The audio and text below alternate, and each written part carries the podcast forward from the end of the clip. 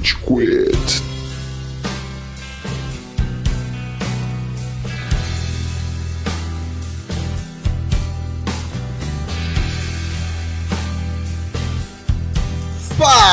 Fala galerinha do mal! Tá começando mais um episódio do Rage Quit, o podcast mais passivo-agressivo da podosfera brasileira. Meu nome é Estevam e hoje a gente tem aqui o Amaral. Senhoras e senhores do júri, Saravá, que saudades de vocês! Poxa vida! Vocês sabem que os membros do Rage Quit me proíbem de vir gravar, eles me seguram assim, não, Ah. porque senão...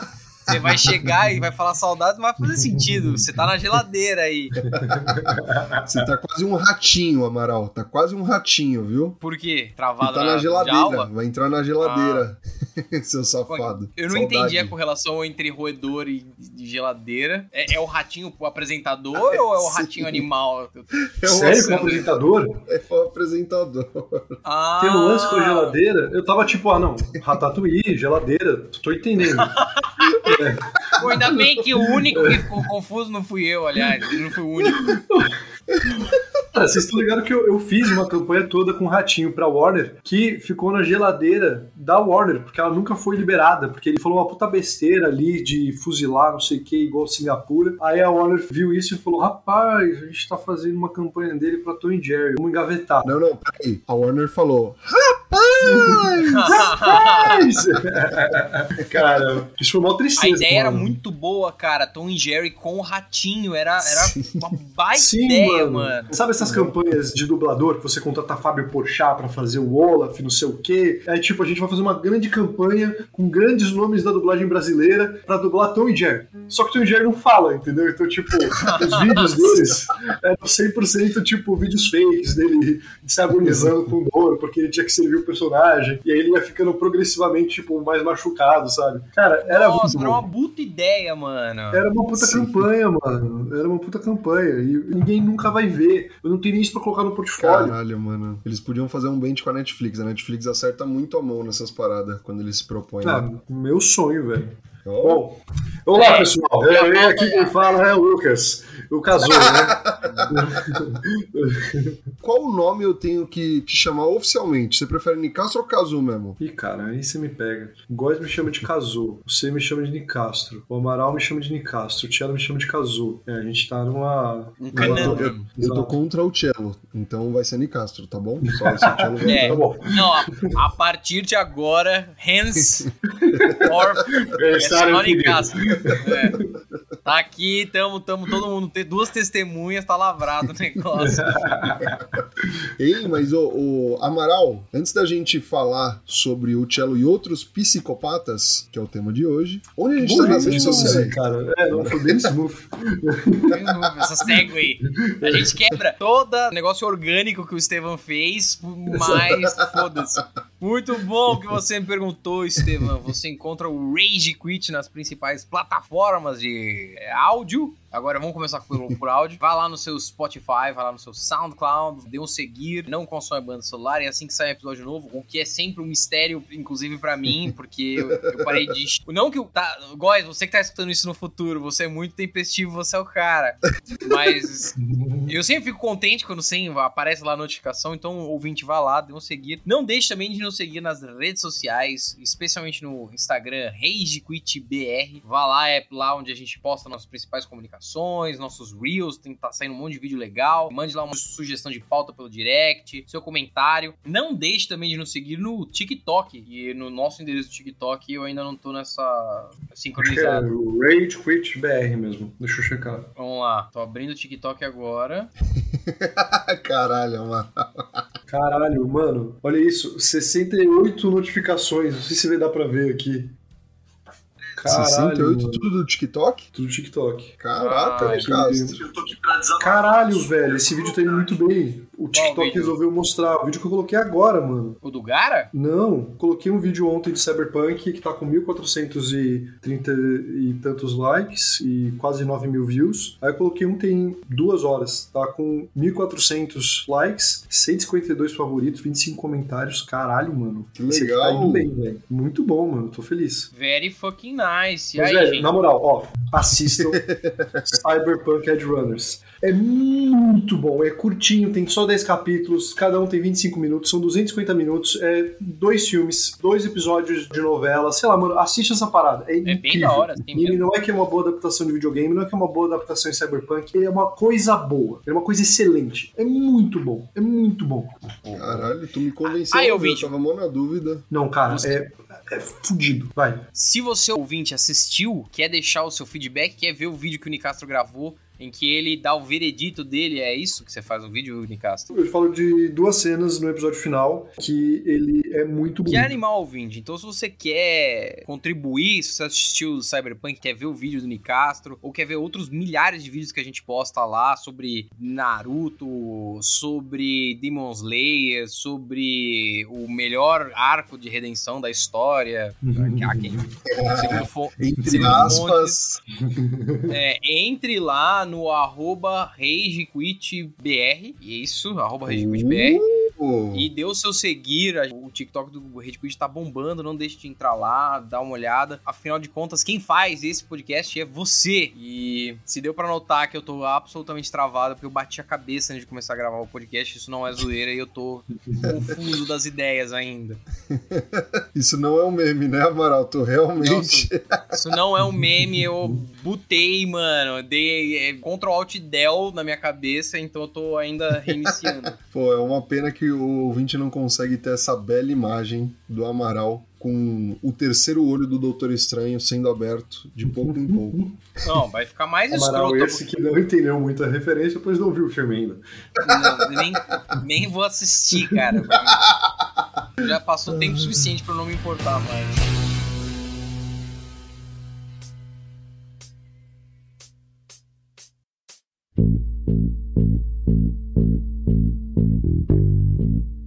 Thank you.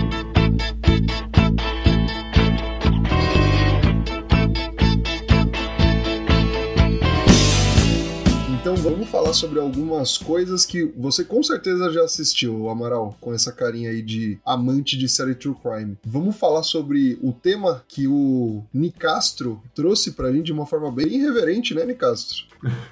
É legal que assim, né, ainda mais que você gosta de true crime, parece que eu cometi um crime pra dar a pauta. né?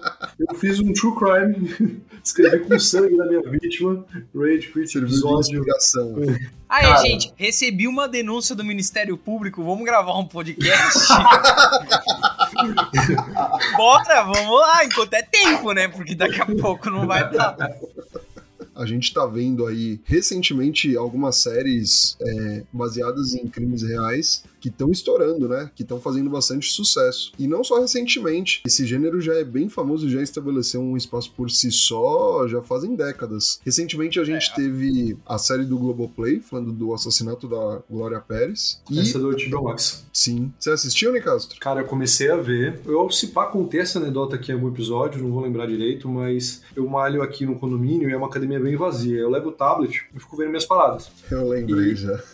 comecei a chorar enquanto eu fazia lá o meu exercício de bíceps, porque é triste, velho. Essa série é triste. Então eu não, eu não vi até o final. Acabou que eu fui perdendo aí o engate. Você assistiu, Amaral, ou não? Não, um monte de gente falou pra assistir essa. Eu vou ser bem sincero, cara, contrariando o que você falou no início, em geral eu sou Pode. zero interessado por séries de psicopatas. Zero. Você Então não você só a é mais um. recente, a, a Demer lá da Netflix? Então, aí estavam falando dessa Dahmer e a minha namorada é obcecada por séries de.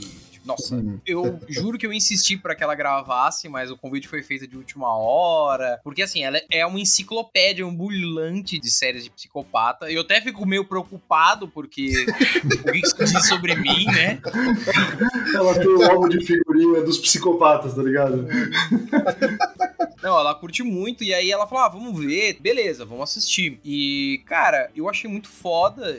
assim, eu tô, tô, ainda não terminei a série, tô assistindo ainda. E, e o que me fez pensar justamente de onde vem essa devoção, de onde vem esse interesse tão grande que a gente tem pela figura do psicopata, por séries, não só séries de crimes, né? Mas essas séries centradas numa coisa horrível. Por que isso tem um drive tão grande assim? A mesma sensação quando você tá no trânsito, tá um puta de um trânsito, você tá putaço, porra, que merda é essa? É Aí você descobre que a razão do trânsito não é que tem um acidente, que o caminho já foi liberado, mas é porque tá todo mundo desacelerando para ver o que aconteceu no acidente. Sim, é um espetáculo bizarro, né? Do grotesco. E isso é meio automático, né? A gente nem para pra pensar nesse comportamento. Quando a gente vê, a gente já parou para observar, né? Cara, eu acho esse drive, assim, ele é muito bem explorado em filmes personagens psicopatas eles são interessantes pra gente ficar assim pensando na psique humana, onde que começa e termina o ser humano, quais são os limites do que a gente pode fazer, questionar tabus, e nisso, um dos melhores filmes que é Silêncio dos Inocentes é tudo sobre um canibal, como a série aí do Dahmer, que também é um Exato, canibal. Ele, inclusive é baseado, se não me engano, o personagem do Silêncio dos Inocentes com o Dahmer. Cara, é um filme, as pessoas, a gente, o filme é todo centrado na figura do Hannibal, né? Porque ele faz algo que é absolutamente socialmente inaceitável, que é comer carne humana. Além de ser um assassino, que também é uma quebra de tabu da santidade da vida, da incoluidade física, da proteção do, do, de mais valioso que você tem nessa terra, gente. Se você morrer, acabou. Enfim, a doutrina diverge, mas cada um sabe faz. E a gente fica obcecado, toda a estrutura narrativa voltada para esse cara, o que esse cara faz, como esse cara pensa, como ele é do mal. Eu não sei quais são as experiências de vocês com esse tipo de série, mas para mim, meu interesse parte de quanto a narrativa é interessante. A história em si, se é fictício ou não, zero estou atrelado a isso. Entendi. Cara, eu acho que é interessante uma algumas coisas que você falou, talvez como sua namorada, também me sinto bastante compelido a assistir esse tipo de narrativa. E eu sempre me peguei pensando assim, do por que que eu gosto disso, né? Por que que eu gasto meu tempo com essas coisas? Por que que me atrai tanto? E assim, não sou só eu que tenho essa atração. Até pelo resultado de audiência, até porque a gente está gravando esse podcast, até pela quantidade absurda de literatura que você tem, até literatura audiovisual, sabe, sobre o assunto, o ser humano, ele tem essa atração com o negativo, com o mórbido. Por quê? E eu acho que isso é uma parada da hora da gente discutir aqui também, tá ligado? Porque não tem uma resposta certa. Uma das hum. teorias, que não, não, é nem minha, agora eu não sei quem que falou isso originalmente, mas eu aprendi numa aula é, de sociologia, se eu não me engano, que é a seguinte: isso é uma teoria bastante evolucionária, né? Mas pensa no seguinte caso: você é o homem das pedras, tá? Uhum. E você tá com fome. E aí você tá procurando o que comer. E aí você chega é, num lugar, assim, que tá tipo com todas as árvores sem fruto nenhum e tem uma árvore cheia de fruto. O otimismo otimista, ele falou: caralho, é meu dia de sorte. E ele foi, sem pestanejar, tentar pegar uma fruta. E o pessimista falou: mano, tem algo errado aí, cara. Eu não vou nesse negócio, não. O otimista, provavelmente, ele levou uma picada de cobra, porque não era à toa que aquela árvore estava cheia de fruta e as outras não. E o pessimista, ele viveu, porque as chances dele morrer de fome são menores do que as chances dele morrer por uma picada de cobra, entendeu? Uhum. Eu tô assim, eu tô simplificando, mas eu acho que para fins de argumentação funciona. E eu acho muito interessante, porque por essa ótica, quem passou o gene para frente foi o pessimista. Eu acho que isso se aplica a várias coisas. Se aplica a guerra, se aplica a conflito, se aplica esse caso de comida, se aplica coisa pra caralho. Eu acho que é por isso que a gente, de forma geral, o ser humano ele dá muito mais atenção, ele é mais atraído às coisas ruins, ao pessimismo, ao negativismo, entendeu? A tragédia. Cara, eu fico pensando assim, putz, esse exemplo que você deu, a gente teria evoluído assim, a, seleção natural teria segurado as pessoas que eram mais corajosas ou menos precavidas isso faz bastante sentido com o instinto do medo sendo o que é. A gente tem desse drive gigantesco por medo, né? Medo é o que mantém muitas assim, das pessoas vivas, né? A gente não. Por que você não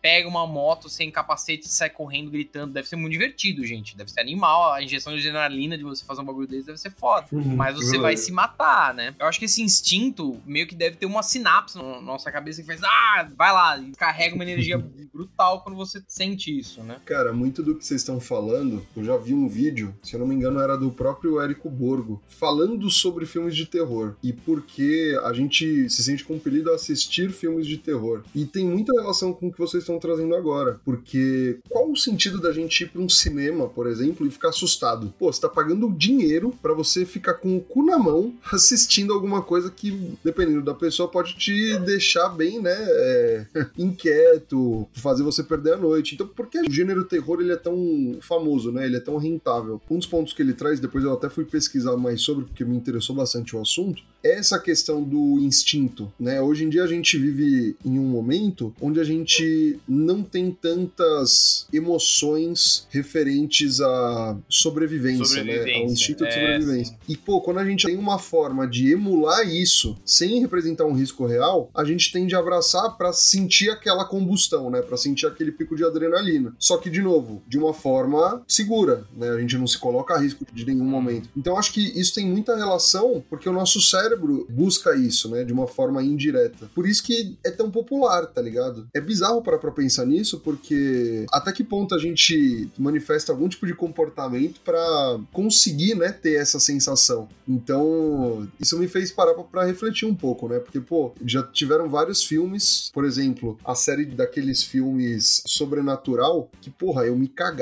quando eu era mais novo pra ver. E eu queria ver Sobrenatural é o. É o Atividade Paranormal? É Não, o é Insidious, não é? É, é isso aí, é, é o Insidious. Tô ligado. É aquele que tem um cara de preto que aparece atrás do personagem principal lá. Nossa, esse momento é horroroso, inclusive. E é Puta um filme. pariu. E é um filme. Nossa, mano. Homicídio filme, deixa eu ver. Ah, eu nunca assisti essa porra, cara. Pô, esse dá uma palpitação de leve aí, Amaral. É um filme diferente, assim. É sobre mundo dos sonhos e todo um rolê relacionado. Oh, é um filme argentino? Não. O espanhol? Porque esse ator aqui, é, ele tá no Relatos Selvagens. Acho que é outro filme esse daí, Amaral. Não é o Insidious? Ah, não, eu tô vendo Tese sobre um homicídio. ah, não, não. É o filme do circuito alternativo. Não, não. é o- É o Insidious mesmo. É... Como tem filme bom de terror que não é da grande indústria, né? Puta que pariu. Nossa, mano, eu já vi fotos desse filme, eu nunca É. quero assistir esse filme, jamais, mano. Esse filme é foda mesmo. Esse É, filme ele, tem, ele tem cara de ser bem punk, eu também não vi, cara. Mas o lance é que o terror, ele tem uma coisa de te pegar de surpresa, sabe? Então é meio que necessário você ver uma coisa que consegue manipular com seus mecanismos de defesa, porque o terror que ele tá sempre com a tensão lá muito alta, muito alta, a audiência vê com a guarda levantada, entendeu? Eu acho que é por isso que é importante você ter momentos de tipo ternura, de humor e ultimamente é exato, ter assim um momento que a, a- você deixa a audiência confortável, porque aí você pega com tudo. E para isso você precisa mudar muita forma. Ou seja, você acaba muitas vezes indo pro essa coisa toda, né, de fazer com uma linguagem diferente, que geralmente é o cinema mais à vanguarda, assim, sabe? Cara, mas sabe um filme gigantesco que faz isso excelentemente bem? O Hum. Iluminado, cara. O Iluminado tem cenas que são engraçadas. O Sim. Iluminado tem cenas que você dá a risada do, do Jack Nicholson surtando, não sei o quê. Ao mesmo tempo, tem momentos que você tá se borrando, cara. Puta que pariu. Mano, tem um diretor contemporâneo que faz isso pra mim é o Jordan Peele, tá ligado? Ele consegue Ele é unir alguns demais, mano. momentos de humor e descontração com terror que, cara, pra mim me pega muito. Eu gosto demais dessa toada. Eu não sei se vocês Você viram... assistiu o, o o novo, Tevão? Assisti. Você assistiu, Amaral? Mano, muito bom, cara. Curti. Eu vi, do alienígena, né? Isso! É, confundi. Puta, mano, que filme corajoso. É, é isso que eu quero ver. Filme Filme, foda, corajoso. mano. Porra, sem ser clichê, sem ser preso em, em algumas amarras muito tradicionais de filme de alienígena. Porra, eu não esperava aquilo e eu gostei. E muita gente falando uma par de coisa mal do filme, tá ligado? Ah, porque já tava com expectativa de ser um Corra. E não é nem um pouco parecido com um Corra. Essa é a beleza do bagulho, tá ligado? Pra mim, ele tem se mostrado um diretor bem diverso. Eu gosto bastante dessa toada. O Pio, ele subverte muito do gênero. Ele tem duas cenas aterrorizadoras mesmo, assim. Tem duas cenas que dão um cagaço pra caralho, não vou dar spoiler. Sim. E uma delas é um puta de um fake out, cara. É, tudo- é uma situação absolutamente, assim,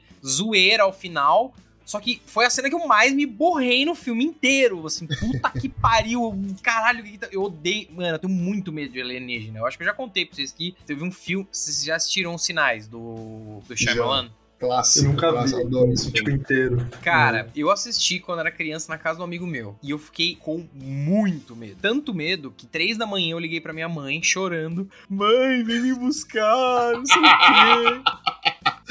Aí, e o que me dava medo era o seguinte, que em dado momento no filme, tem o primeiro momento que aparece o alienígena, né? Que eles estão lá vendo, assistindo o jornal e falam, ó, temos imagens do primeiro alienígena. E aí os caras falam, diretamente de São Paulo, no Brasil. Eu, puta que pariu, fudeu, é aqui, caralho.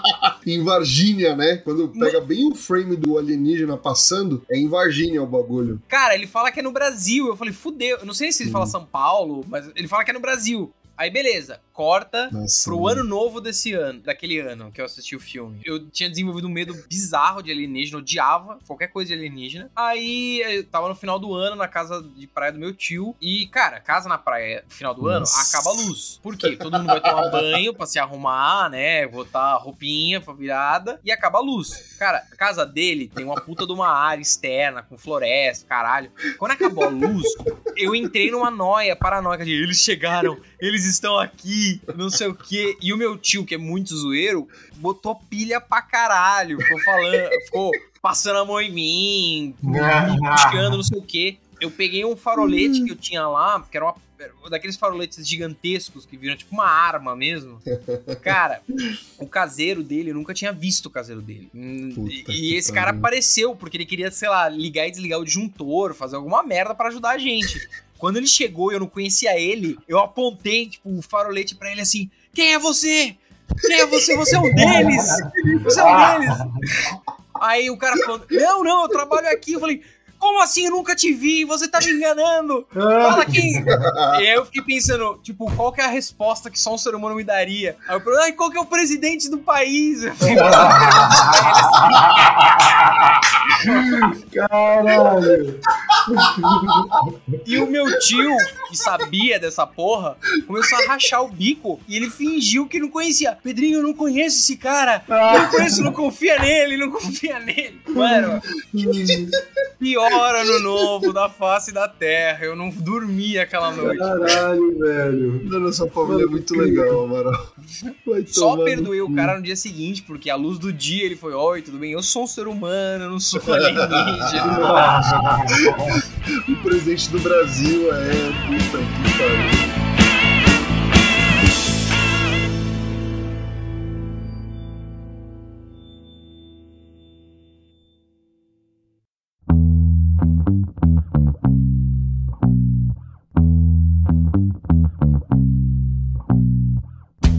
Falando de alienígena ainda, cara, uma estética que eu sinto muita falta é a de MIB, tá ligado? Tipo, essa coisa da área 51, né, dos homens de preto, eu acho muito interessante. É um negócio que a cultura pop, de forma geral, ela tá usando cada vez menos, assim. O Nope, ele tem muito disso, assim, tá ligado? De tentar resgatar um pouco disso, achei foda. Mas é, ele subverte pra caralho o, várias tropes de terror, assim. Achei, mano, incrível. Estão falando de filme de terror alienígena, vocês já viram um que chama Contatos de Quarto Grau? Contatos de quarto grau. Eu já, cara, é um que o, a porra do telefone tocava 3h33 toda noite, alguma merda assim. É o que tem a Mila Djokovic. Sabe qual é, não? Vamos no Google. Ah, mano, eu vou ficar com medo, cara. Vou demorar pra dormir depois dessa, porra mano, agora. Ó, ele é de 2009, 2010, se eu não me engano. Esse filme tem uma sacada muito de filho da puta. Por quê? Eles pegam os atores em alguns momentos do filme e mostra lá encenando. E eles pegam uma gravação do outro lado, comparando cenas, como se fosse a gravação real. Só que não é a gravação real. Só que o criança não sabia disso, tá ligado? E, uhum. mano, eles colocam de uma forma que fica muito plausível. Você acredita de demais. Essa porra, quando eu vi essa porra, eu fiquei traumatizado real, assim, pelo menos um mês, assim, mexidaço. Caralho, mano, eu tô vendo as imagens aqui, eu nunca vou ver esse filme na minha vida, mano. Esse filme é muito bom. Tem pra... a menor chance de eu assistir essa porra, velho. Você ia gostar, Amaral. Esse filme é foda. Esse filme é muito Nossa, bom. Nossa, cara, sentido. eu tenho. Ah, eu contei essa história pra um brother e ele passou meses e meses colocando musiquinha dos sinais na minha orelha. na aula, assim. Assistindo a aula, ele ia... Porra. Mas, ó, a diferença desses filmes de alienígenas pra, assim, filmes de psicopata, que muitos dos filmes de psicopata atraem, eles têm como um grande trope pra, ah, não, e essa é uma história real. Uhum. E aí as uhum. pessoas se sentem ainda mais compelidas a verificar, porque não, isso aconteceu, até de certa forma. Vocês têm esse sentimento quando, tipo, ah, não, isso aconteceu, então, putz, vou ver. Eu tenho um pouco, cara. Eu sinto que essa coisa do extraordinário, assim, sabe? Tentando quebrar essa palavra em dois, é uma parada que pega, tá ligado? No sentido que um alienígena, às vezes, ele extrapola tanto do ordinário que é uma coisa meio que fantástica que você acaba ficando muito distante da sua realidade. Sim. Mas um psicopata, grande parte do apelo que ele tem pro imaginário popular, eu sinto que quase que, entre aspas, essa fantasia de que pode ser uma pessoa que tá do seu lado, sabe? Pode ser o seu amigo, uhum. pode ser o Cello, sei lá, que grava podcast com você, tá não. tá ligado? não. Se ela é um psicopata, ele tá bem escondido lá, mano. Cara, o que também dá apelo a isso, se, se enxergar com mais facilidade de, tipo, podia ter rodado, tá entendendo? Uhum. Eu nunca sou pego por essas paradas. Foda-se se a história é real ou não. Eu quero que a história seja interessante. Mas assistindo essa série agora e vendo assim, o Dahmer era gay, ele matava. Eu não sei se ele é gay, se ele tem sexualidade ou não, mas os Não fala esse... porque eu não vi ainda, não dá spoiler não. Isso, isso não é spoiler, tá? Bem light. Ele, ele era gay, então ele chamava os caras pra AP dele, etc e tal. Isso tá na sinopse, tá, esse tema. Só que eu fiquei pensando, cara, eu, será que eu nunca me expus a uma situação dessa? Do tipo, pô, encontro com uma mina na, numa festa, ou numa balada, ou em qualquer contexto, ah, vamos pra minha casa, vamos, beleza. E aí você tá entrando na casa de uma psicopata que vai te matar. Isso dá um apelo pra série de você ficar mais cagado, tá ligado? Tipo, putz, isso podia ter rolado aquele dia, e você lembra, não, eu tava naquela festa. Eu acho esse tipo de proximidade, às vezes, cai mais do que, sei lá, alienígenas. Essa brisa, eu tenho muito interesse por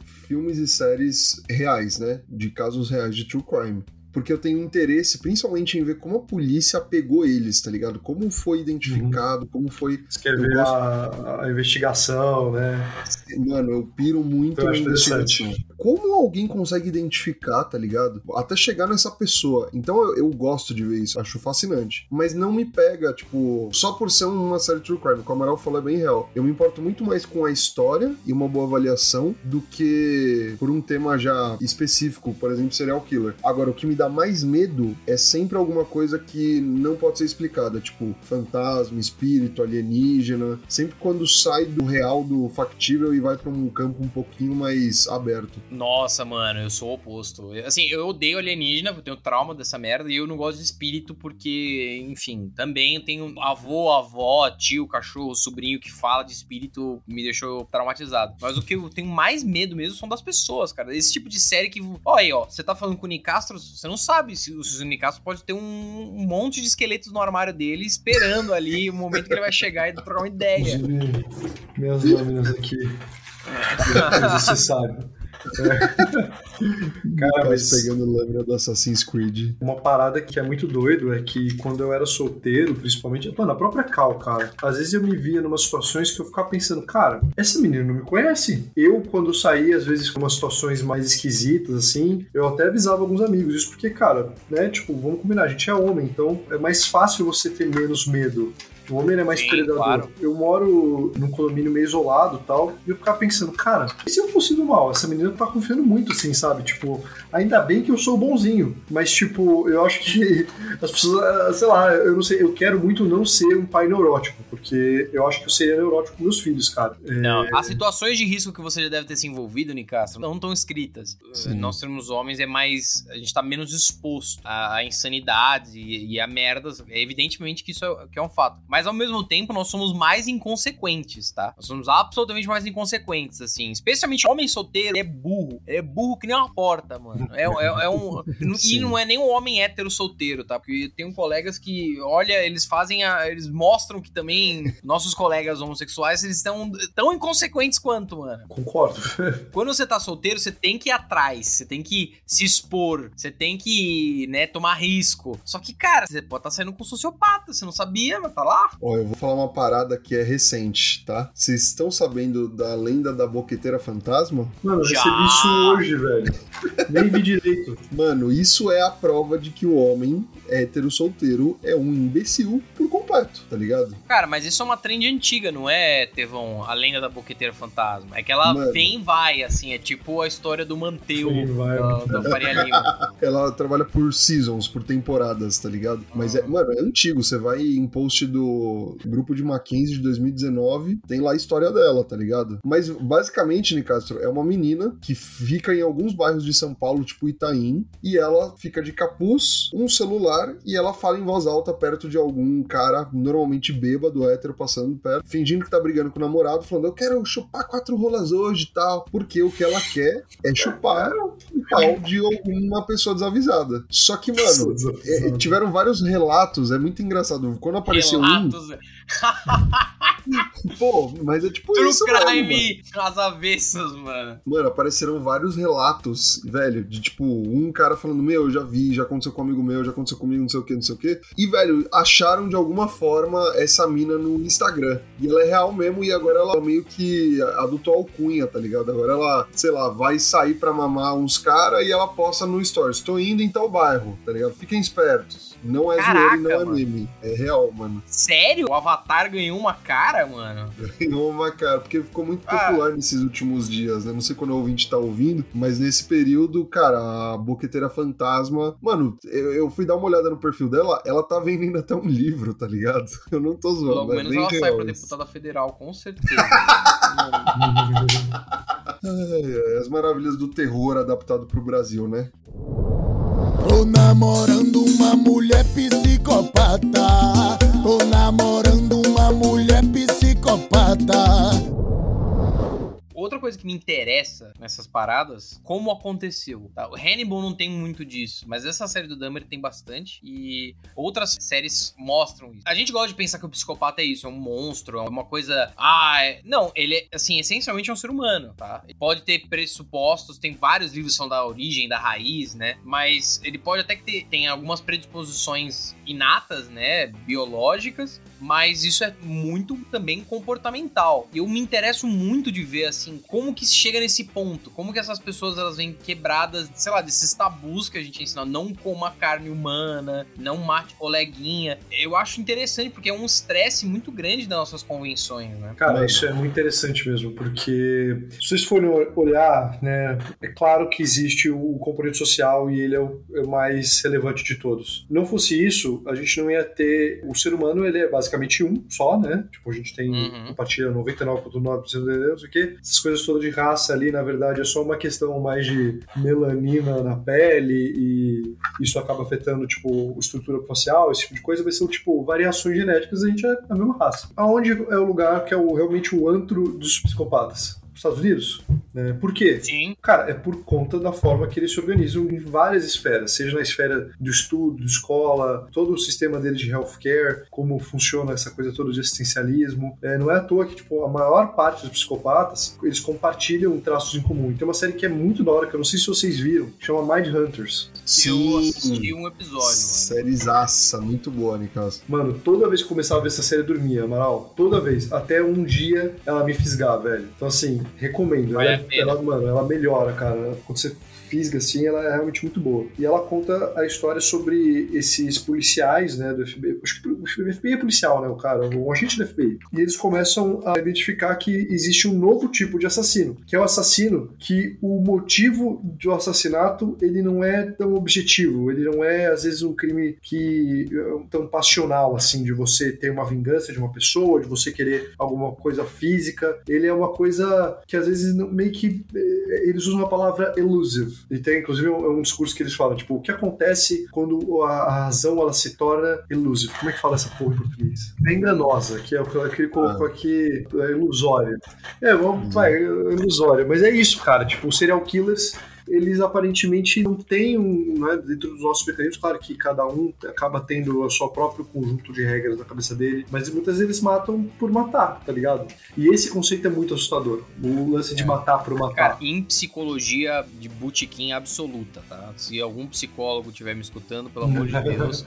Sinto muito, né? Mas o que eu me lembro é o seguinte: a gente tem, vai, pelo menos sob a perspectiva freudiana, você tem id, que é a sua vontade de fazer as coisas, né? O seu instinto instinto mais primal de seguir os seus prazeres, né? Quero comer, quero transar, quero dormir. Você tem o superego, que é pô, as estruturas, as amarras da sociedade que te ensinam a restringir esse id, né? A controlar esse id a certas situações. A, putz, estou com fome, meu coleguinha está comendo uma banana, não vou matar o meu coleguinha para roubar a banana dele. E você tem, enfim, da, da somatória desses dois, você tem o seu ego, que é, no final das contas, como você exterioriza o balanço entre essas duas forças. O psicopata é aquele que não teve uma formação, não tem um superego formado. Ele não consegue compreender, tipo, ele não tem essa barreira. A gente tá muito acostumado com Hollywood tratando, sei lá, o assassinato como algo trivial. Mas na boa, se você tivesse que tirar a vida de alguém, você ia tremer na base, a menos que seja uma situação de, tipo, sobrevivência. Mesmo assim, é algo tão ensinado, tão arraigado na gente, é muito difícil. Você tem uma dificuldade muito grande para fazer isso materialmente, né? Os psicopatas não. Ele não desenvolveu essa marra, ele não desenvolveu essa trava para ele, ah, ou sei lá, ele teve um trauma que corroeu essa parada. Não, beleza, é suave, vou matar esse cara aí e comer o coração dele, não pega nada não. Mano, vocês já viram uma série baseada no Yuna Bomber? Tem na Netflix. É boa essa série. É muito boa essa série. E é com o ator que faz o Visão, esqueci o nome dele, é um puta ator foda britânico. Ah, nossa, não, eu acho que eu vi o documentário. Então tem uma série ficcional que nem o Dahmer? Tem uma série ficcional. E, cara, eu não sabia eu, disso. eu só tinha ouvido falar do nome Yuna Bomber, né? Eu, nunca soube do que se tratava. E essa série mostra muito, muito bem. E fala exatamente do que vocês comentaram há pouco, que é a questão da origem. Tipo, que, que forma um serial killer? Esse cara, o Yuna Bomber, ele enviava por correio bombas para pessoas aparentemente aleatórias num primeiro momento, para explodir na cara delas, tá ligado? E, mano, vou falar rapidinho da origem dele que eles contam na série. Esse cara, ele foi para uma universidade. Nessa universidade, um professor que ele conheceu fez testes com ele de tortura psicológica, tá ligado? Foram testes financiados pelo governo dos Estados Unidos na época, se não me engano, década de 60, 70. E, velho, isso correu o cara por dentro de uma forma que ele ficou meio lelé da cuca pro resto da vida, tá ligado? É muito interessante você ver um pouco da origem, né, de pessoas reais que cometeram crimes reais. E é impensável você chegar ao ponto de que o próprio governo, nesse caso, financiou o desenvolvimento de um serial killer. E isso de forma direta. De forma indireta, vamos pensar em filmes que não são necessariamente terror, tipo Joker, tá ligado?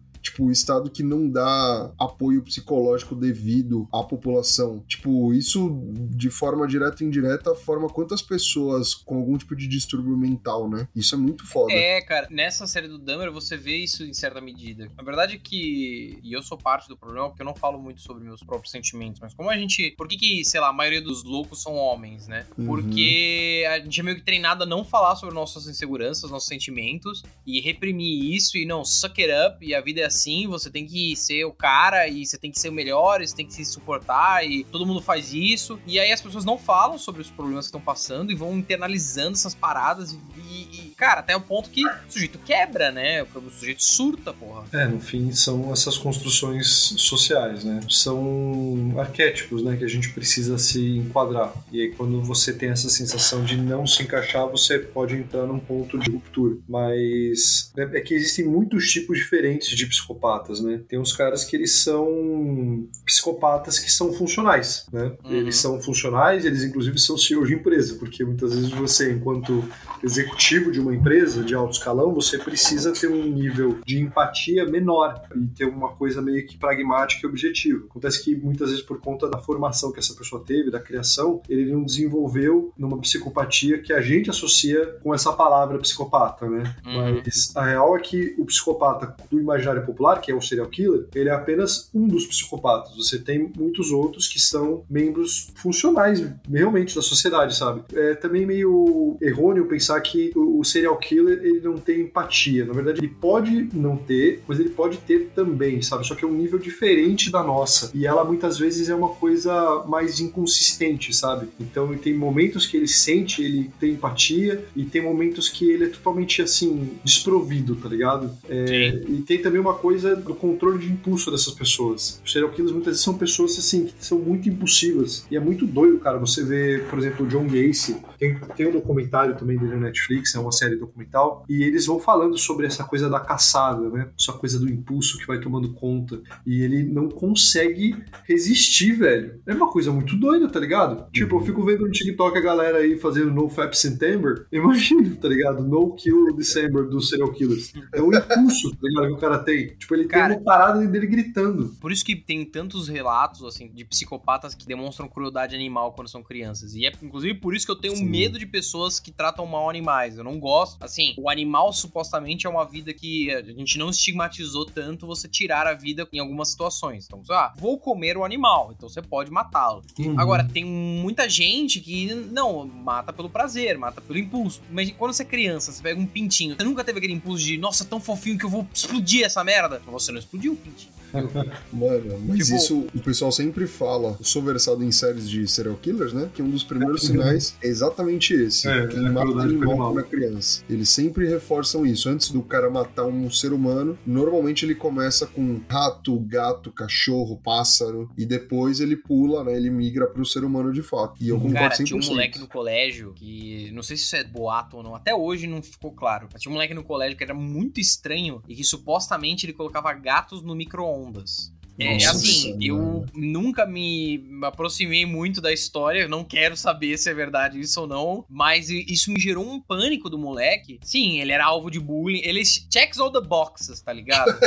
é, Check, é check, check. de- é, ele era estranho fisicamente, os pais dele eram estranhos pra caralho, ele era absolutamente introvertido, supostamente tinha um histórico de crueldade com animais. Eu tava esperando o dia que ele ia chegar no colégio e, tipo, metralhar a sala inteira. Então, em geral, tentava ser muito coleguinha dele. assim, ah, o dia que ele Nossa. falar, Amaral, não vem pro colégio, eu não ia. Amaral, mas isso é uma parada que eu já fiz de pensar numa rota caso uma pessoa com uma arma entre no local, tá ligado? Especialmente escola, local de trabalho. Eu tinha minhas rotas, tá ligado? Tipo, ah, se a pessoa entrar daqui, eu vou me esconder nesse lugar. Se ela entrar nesse outro lugar, eu vou pegar essa outra escada. Eu, eu pensava assim, não sei se vocês faziam isso também. Não. Cara, É, então eu eu sou sou. meio doido. ó, não, a minha, Não, calma aí. A minha paranoia se resume a eu não consigo dormir sem vista pra porta. Não consigo. Mano, se você colocar um quarto que eu não tô vendo a porta, que eu não tô vendo a entrada e saída do ambiente, não tô confortável, não consigo dormir direito. Isso é foda. Porque eu preciso saber, mano, eu tenho que abrir o olho e dar no monstro, dar no bicho que vier na minha direção. Mano, isso pra mim é extremamente importante também por conta do atividade paranormal, tá ligado? Mano, o, o Atividade Paranormal, pra mim, foi o filme de terror que mais mexeu comigo. Porque esse filme eu literalmente passei entre um mês, dois meses depois de ver o primeiro, sem conseguir dormir naturalmente. O que, que era isso? Eu era criança, né? Chegava, deitava na cama e colocava a TV. E deixava o timer na TV. Eu tinha que desmaiar vendo TV, basicamente. Se eu desligasse a TV, eu não ia conseguir dormir. Se tivesse tudo escuro, eu não ia conseguir dormir. Porque esse filme me deixou mal da cabeça. Eu fiquei mal, velho, também. Eu entendo muito esse conceito de, de enganar o seu cérebro pra você dormir, tá ligado? É, tipo, você vai fazer uma outra parada ali até você, tipo, oh, dormir. Já fiz muito. Cara, eu lembro que eu- depois que eu vi esse filme, eu fiquei com muito cagaço, só que eu briguei com a minha mãe. Eu, eu também era pivete, eu briguei com a minha mãe. Cara, eu era pivete, eu ficava com medo, eu dormia no quarto dos meus pais, foda-se. Ah, ah, quero nem saber. E, enfim, normalmente eles me voltavam pra minha cama, me xingavam, mas em algumas situações que eu tava com muito medo, passava ainda. Nesse dia, cara, minha mãe tava putaça comigo. Ela não, não, você vai dormir no seu quarto, puta que pariu, não sei o quê. Ela tinha um tapete na frente da cama dela, eu dormi no tapetinho, porque aí ela não me via e eu tava no mesmo ambiente que ela, de todo cagaço que eu tava, velho. Ai, o cão maral.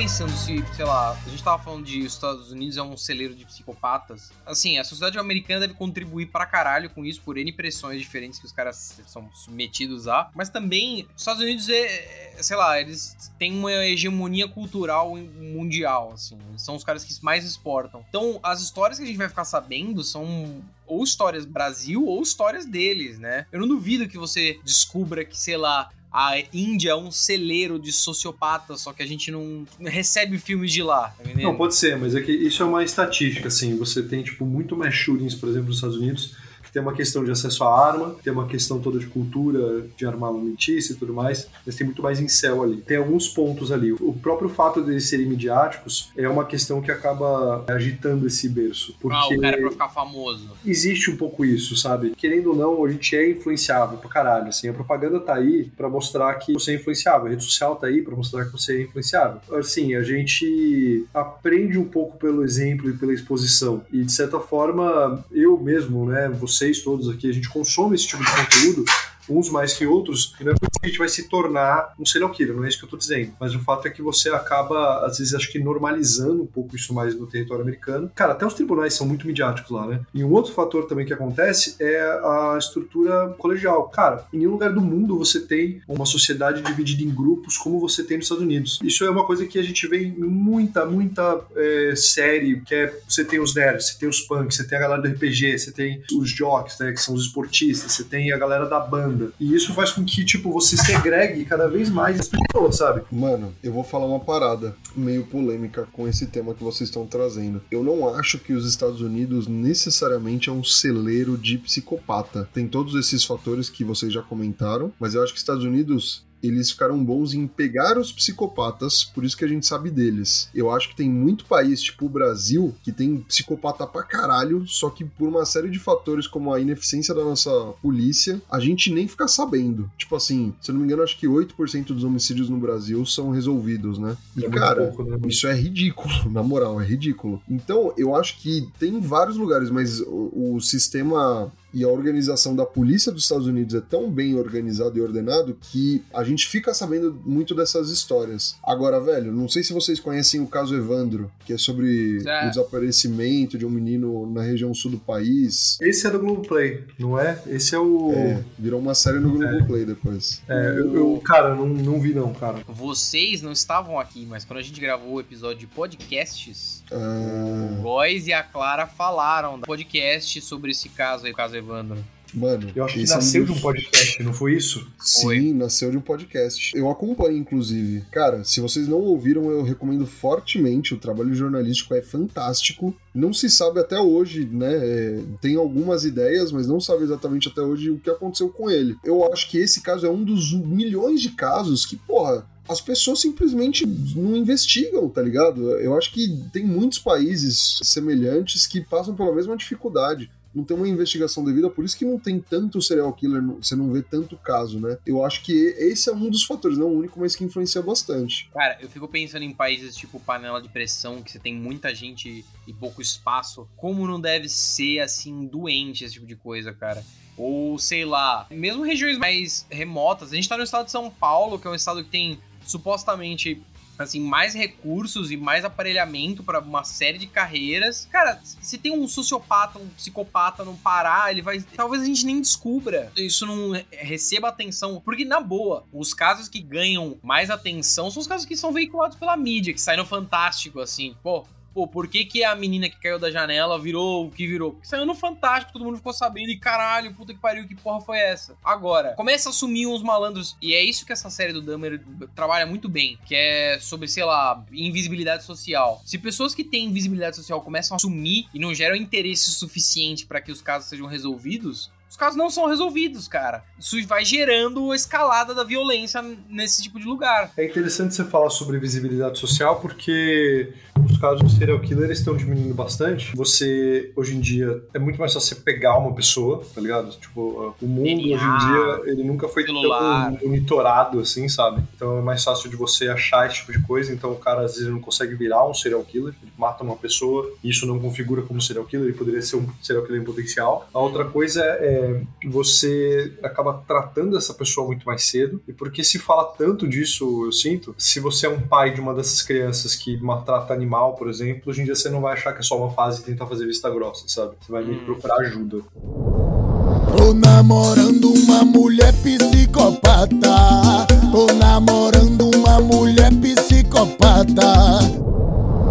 Vocês já conheceram algum caso mais próximo de vocês que se virou um serial um- killer? Como assim? Não, Tipo- graças a Deus, inclusive. Você já deu a, a fita do cara que matava gato no micro-ondas, Amaral. Então você Cara, já tem aí. esse estranho. maluco, eu não sei o destino dele, eu não quero saber. é, Ele não se revelou um serial killer no colégio, ninguém sumiu também na minha sala. Às vezes aquele cara. Ah, não, aquele cara que. O cello, tá ligado? Ele repetiu um ano. O repetente que some foi uma vítima do cara. Caralho, eu nunca conheci ninguém próximo também. No máximo, um cara desses local, tá ligado? Que virou lenda urbana e tal, mas nunca conheci alguém. Ou alguém que conheceu alguém, tá ligado? Nesse sentido. O que eu escutei foi lenda urbana, assim. Tinha uma casa abandonada no sítio, e aí falaram que a esposa pegou o marido traindo ela. Ela falou pra ele: Ah, dá uma olhada aí no fogão, que eu acho que tá ligado. Aí quando ele foi olhar, ela enfiou uma faca nele, cortou Nossa. ele e fechou ele dentro do fogão. Nossa E aí a gente ficava lá entrando na casa pra ir ah, assustar. É, criança é uma bosta, né, mano? Criança é uma moda. Criança Até é o dia-. A gente foi surpreendido pelo dono da casa. Que falou: gente, não tem nada disso, isso é fake news. A casa é minha, eu larguei ela desse jeito. Estraga prazer. Cara, não tenho casos. Isso porque meu tio é delegado federal. Então, Caralho. ele poderia ser uma boa fonte. Ele já escreveu livros ficcionais, no caso, sobre o assunto, mas eu não lembro de, de escutar muito disso, não, cara. Ô, Nicasso, nem pro episódio, pergunta pra ele depois dar um, uma volta aqui, dar um- uma atu- atualização. Eu vou falar gosto com ele. dessas Não, histórias. tipo, acho da tinha muita história de. Não me conte. é, como é que chama? Tipo, fronteira. Que ele antes ele era delegado federal que cuidava da, da imigração. E aí tinha umas coisas bem tretas, tipo, sei lá, Hum. máfia libanesa, assim, tá ligado? Esse tipo de coisa. É. Caralho. Cara, eu gosto de escutar essas histórias, né, certo? Eu odeio, mas eu gosto. Porque muito que acaba com a fronteira do nosso mundo civilizado, né? A nossa Sim. bolha de humanidade civilizada, que as coisas se resolvem no diálogo ou no máximo no processo judicial. Não. O cara vai lá, tira uma faca e esfaqueia o outro. Porra. Mas, ô, Amaral, pra encerrar, você tem alguma série ou filme que você recomenda pro ouvinte, que te deixou com o cu na mão, que você achou muito boa? Eu não quero ser clichê, mas eu estou muito positivamente surpreendido com a série aí do Dahmer. Tô na metade aí, mais ou menos, e tô achando que é uma série muito boa pra construção desse personagem, e de toca em temas legais, tem uma narrativa bem instigante. Eu tô muito, assim, eu não, não é o meu tipo de série e eu curti pra caralho, assim, tô achando... E a atuação do rapaz, lá Rapaz. é, é É, Quicksilver. o Ivan Peters. Ele tá bom pra caralho. Que pariu, mano. Ô, nossa, é doente, mano. Doente. Esse cara, eu não, eu não quero entrar no mesmo ambiente que ele depois de ver Fora que ele, mano, o que ele faz de papel, é, isso inclusive virou meme pra cacete, né? Que ele faz muito papel de gente doente na mente. É, Não, esse cara viu umas paradas, velho. Esse cara viu umas paradas. E eu recomendo vivamente que assistam essa série. Tô achando foda. Tô achando... Mas assim, com um disclaimer de que.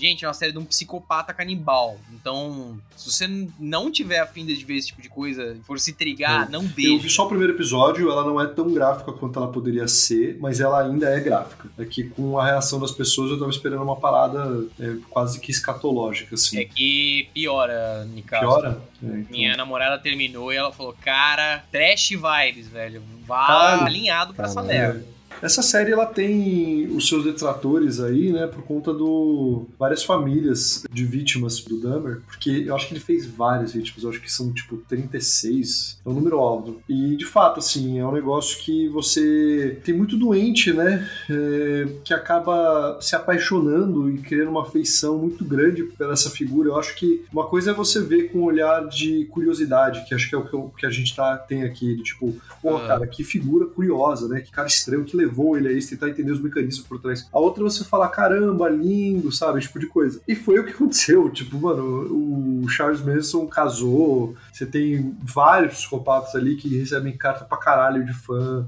mina pelada mandando foto. É Nossa, bizarro, isso é bizarro. Esse elemento de copycat, ele, ele existe, tá ligado? É, e eu, eu, eu gosto que o Dahmer, ele, a série, ele, ela tá retratando ele como uma figura patética, trágica, ele é nojento, ele é asqueroso em muitos momentos, mas ele é humano pra caramba, sabe? Eu, eu acho que é um, um, um retrato muito realista. Só que tem um filme que é, é muito ruim o filme, tá? Eu acho bem zoado mesmo. É um filme que a Warner queria lançar, e eu lembro que eu vi uma sessão, um screening antes, perguntando E aí eles coletam, tipo, os depoimentos da galera do escritório, e aí o escritório ele fala, tipo, ah, a gente quer lançar esse filme ou a gente não quer lançar esse filme. Chamava Wolves at the Door. É um filme lançado, mas no Brasil ele foi em video. É sobre o assassinato da Sharon Tate, que era a namorada ou mulher do Polanski. Hum. E esse foi a galera que o Charles Manson ele mandou, tá ligado? Sim, sim. Que tá no filme do. Exato. E era o meu próximo ponto. Tipo, esse filme zoado que eu vi, ele retrata esses caras como se eles fossem monstros. Eles são criaturas sobre-humanas, assim. Os caras meio slasher, assim, sabe? Tipo, dele, Sim. entre aspas, se teleportar. E é um negócio que eu achei muito ruim, porque você, quando se retrata como uma figura sobre-humana, você acaba virando uma espécie de fantasia de poder deturpada, entendeu? Que é o Claro. que essa galera aqui do Bate Bem na Cabeça às vezes quer. E por isso eu acho meio complicado alguns tipos de filme desse tipo. Esse filme, inclusive, ele acaba com uma entrevista real da galera do Charles Manson, dando uma entrevista num talk show, que é uma coisa que acontece, porque Ted Bundy deu entrevista também pra cacete. Tipo, de novo, os Estados Unidos cria um espetáculo midiático em cima dessas coisas que é surreal. E aí eles falavam, tipo, eu sou o anjo da morte, eu tenho poder sobre a vida, tá ligado? Tipo, mano, olha que pessoa doente da cabeça, tá ligado? Tipo, que, que controle da vida o que? Você tá aqui algemado, não sei fazer porra nenhuma. Você é uma pessoa ridícula que tirou a vida de uma pessoa inocente. É isso, tá ligado? Você não é o anjo da morte porra nenhuma. Então, o que eu amo no filme do Tarantino é que ele retrata essas pessoas na luz que a realidade, infelizmente, não nos deu, que é aqueles são só pessoas idiotas e estúpidas. E eu amo como o filme ele retrata eles como, tipo, atrapalhados pra caralho, e no fim das Sim. contas eles são queimados vivos. Tipo, que eu acho que é uma poesia, é Caramba. uma, Não, uma coisa é- meio poética no filme Eu do Tarantino. adorei, cara. Eu adorei essa cena, porque ela remove, exatamente, ela remove todo esse misticismo. É. E assim, eles entram na casa de uma pessoa armados. E, e aí, ah, eu sou o anjo da morte. Não, seu filho da puta, você tem uma arma, você. Exato, mano. Você materialmente gerou uma situação de vantagem em relação a outra pessoa. Curiosamente, se você tivesse encontrado com o Brad Pitt e o Leonardo DiCaprio naquela noite, você teria se fudido no rabo, velho. Sim. Mano, eu tenho uma recomendação de série pra fazer que tá disponível no Netflix e que Netflix tem muita coisa boa em relação ao serial killer e pouca gente pesquisa ou dá uma chance. Essa chama The Night Stalker, que é um serial killer. Ah, esse é um dos caras que também recebeu proposta de casamento. Você recebeu várias, inclusive. Ele é da cidade de Los Angeles, da década de 80. E, mano, essa série, assim, ela é curtinha também, tem poucos episódios, mas ela é muito foda na construção do ponto de vista dos investigadores, tá ligado? Porque, mano, a forma como eles chegam até o cara é bizarra. É muito, muito, como eu posso dizer, inusitada. E, tipo. É meio Ellen Noir, né? Porra, total. Eu pirei muito nessa série. Infelizmente, não conheço muita Não gente que vi. viu também, mas eu, eu acho sensacional. Acho um baita trabalho que o pessoal fez. Como que é o Ela nome, boa, Devon? ela é. É The Night, Night. Stalker. Vou assistir. Ela é boa. Tipo, ela é uma série documental, né? Não é que nem a do Dahmer, que é, é, é um... Uma narrativa, uma história. É, exato. Tipo, é depoimento mesmo. É, cara, é bem boa. Eu, eu acabo assistindo mais desse formato. Eu acho que é porque eu me desprendo um pouco mais do nível emocional. E aí eu fico mais essa coisa meio true crime mesmo, de, tipo. Uhum. Vendo a parte investigativa e tal, eu acho que é mais interessante pro meu perfil. Do Dahmer, por exemplo, cara, eu fico com mais aflição, eu fico mais ansioso, ele me induz a sentimentos que eu não quero sentir tanto, assim. Às vezes é bom, tá ligado? Às vezes é legal você sentir isso, mas eu tenho mais facilidade de consumir séries documentais como essa aí que o Estevam recomendou, que é muito mais Animal, a gente... e você, ouvinte? Aê, Tevão, tô ligado aqui, leque. Menino bom. É, e você, ouvinte, qual série, qual filme, qual produto de mídia você consumiu de psicopatas e que você ficou ah, absurdado, ficou impactado, mande seu direct no Instagram, mande sua mensagem. E afinal de contas, se você estiver assistindo aí uma das séries que a gente mencionou, ou é, se você assistiu um dos filmes, mande também sua mensagem, seu feedback. O que, que você achou? O que, que você acha dessa nossa curiosidade? E afinal de contas, você acha que tem mais psicopatas na Índia, no Brasil ou nos Estados Unidos? Vai, a gente brincou de psicólogo de botiquim, de sociólogo de botiquim, também de, sei lá. Cagamos regra, como sempre, nas palavras do Estevam. Mande lá a sua cagação de regra, sua feedback, sua mensagem. Fortalece muito o nosso trabalho. É isso. Valeu, É isso? pessoal. Perfeito, é isso aí, gente. É isso. Falou, pessoal. Um abraço. Um beijo e um queijo. Você ouviu Rage Quit. O Nicasso tava pensando, putz, eu não posso falar um beijo, porque senão o Amaral surta. Hoje vai ter copywriting. Se falar, tava olhando assim. Não, agora eu sou dos abraços. Ó, Sotinha abraços. Só um parênteses, ouvinte. A gente faltando de psicopata, o Nicastro está numa sala escura com uma blusa do Pikachu gravando. Mano, tem uma tirinha, cara, do acho que é Paulo Moreira, que é o Psyduck psicopata. Nossa, é Tá, muito eu bom, mano. cara, mano. É muito, ele é demais, cara. Nossa, ele é muito bom. E também tem o psicopato, cara. O psicopato, ele vem aí, velho. Mas sim, eu tô com uma composição bem dark aqui. É que, Tá. velho, tipo, eu sem querer é, quebrei o meu, o meu abajur de luz. E aí eu, eu deixei ligado aqui pra não ficar nessa escuridão, uma luzinha LED que eu tenho pra filmar os vídeos e tal. Acho que acabou a bateria dela, foi acabando. Eu fui notando que eu fui ficando na escuridão assim, às vezes ela voltava. Então agora acabou de vez. Eu só tô na escuridão. Com uma camisa do Pikachu falando de psicopatas. Ah!